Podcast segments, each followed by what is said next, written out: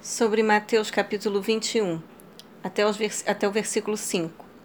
Mateus menciona uma jumenta e um jumentinho, ao passo que os outros evangelhos mencionam apenas o jumentinho.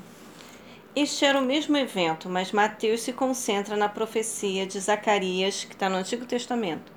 Zacarias capítulo 9, versículo 9, em que são mencionados uma jumenta e um jumentinho. Ele mostra como as ações de Jesus cumpriam as palavras do profeta, fornecendo assim uma nova indicação de que Jesus era verdadeiramente o Messias. Quando Jesus entrou em Jerusalém montado em um jumentinho, ele afirmou sua realeza messiânica, bem como sua humildade. Vendo o lado prático, que maneira de conduzir o jumentinho não domado poderia ser melhor para seu primeiro passeio em meio a uma estrada ladeada por uma multidão do que ter a mãe do animalzinho com ele.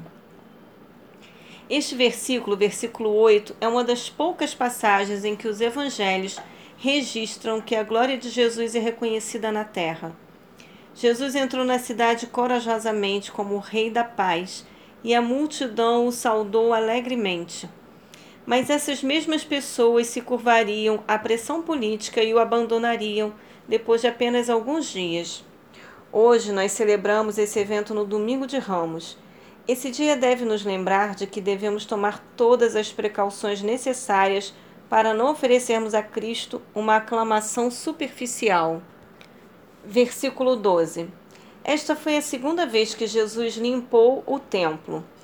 Comerciantes e cambistas instalavam suas tendas no átrio dos gentios, no templo, deslocando os gentios que tinham vindo de todas as partes do mundo civilizado para adorar a Deus. Os mercadores vendiam animais para sacrifício a preços elevados, aproveitando-se dos que haviam percorrido grandes distâncias para estar ali.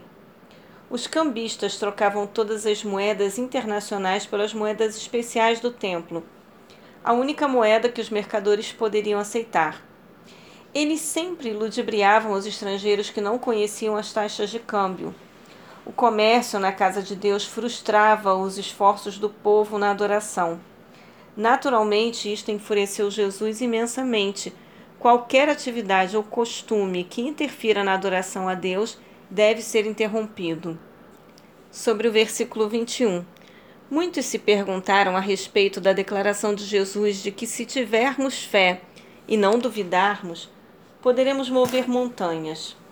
Jesus, é claro, não estava sugerindo que seus seguidores usassem a oração como mágica e como caprichosos atos de mover montanhas. Na verdade, ele estava dizendo algo veemente a respeito da falta de fé dos discípulos e nossa. Que tipo de montanhas você enfrenta? Você já conversou com Deus a respeito delas? Quão forte é a sua fé? Versículo 22. Este versículo não é uma garantia de que conseguiremos qualquer coisa que queiramos simplesmente pedindo a Jesus e crendo. Deus não concede pedidos que ferirão a nós ou aos outros, ou que ofendam a sua própria natureza ou vontade. A declaração de Jesus não é um cheque em branco. Para que sejam atendidos, nossos pedidos devem estar em harmonia com os princípios do reino de Deus. Quanto mais forte for nossa fé, mais provavelmente nossas orações estarão de acordo com a vontade de Deus. E então Deus se alegrará por conceder aquilo que estivermos pedindo. Versículo 30. O filho que disse que obedeceria e então não o fez representava muitas das pessoas de Israel nos tempos de Jesus, particularmente os líderes religiosos. Eles diziam que desejavam fazer a vontade de Deus, mas constantemente desobedeciam. Eles eram falsos e superficiais. É perigoso fingir obedecer a Deus quando nosso coração está longe dele, porque Deus conhece nossas verdadeiras intenções.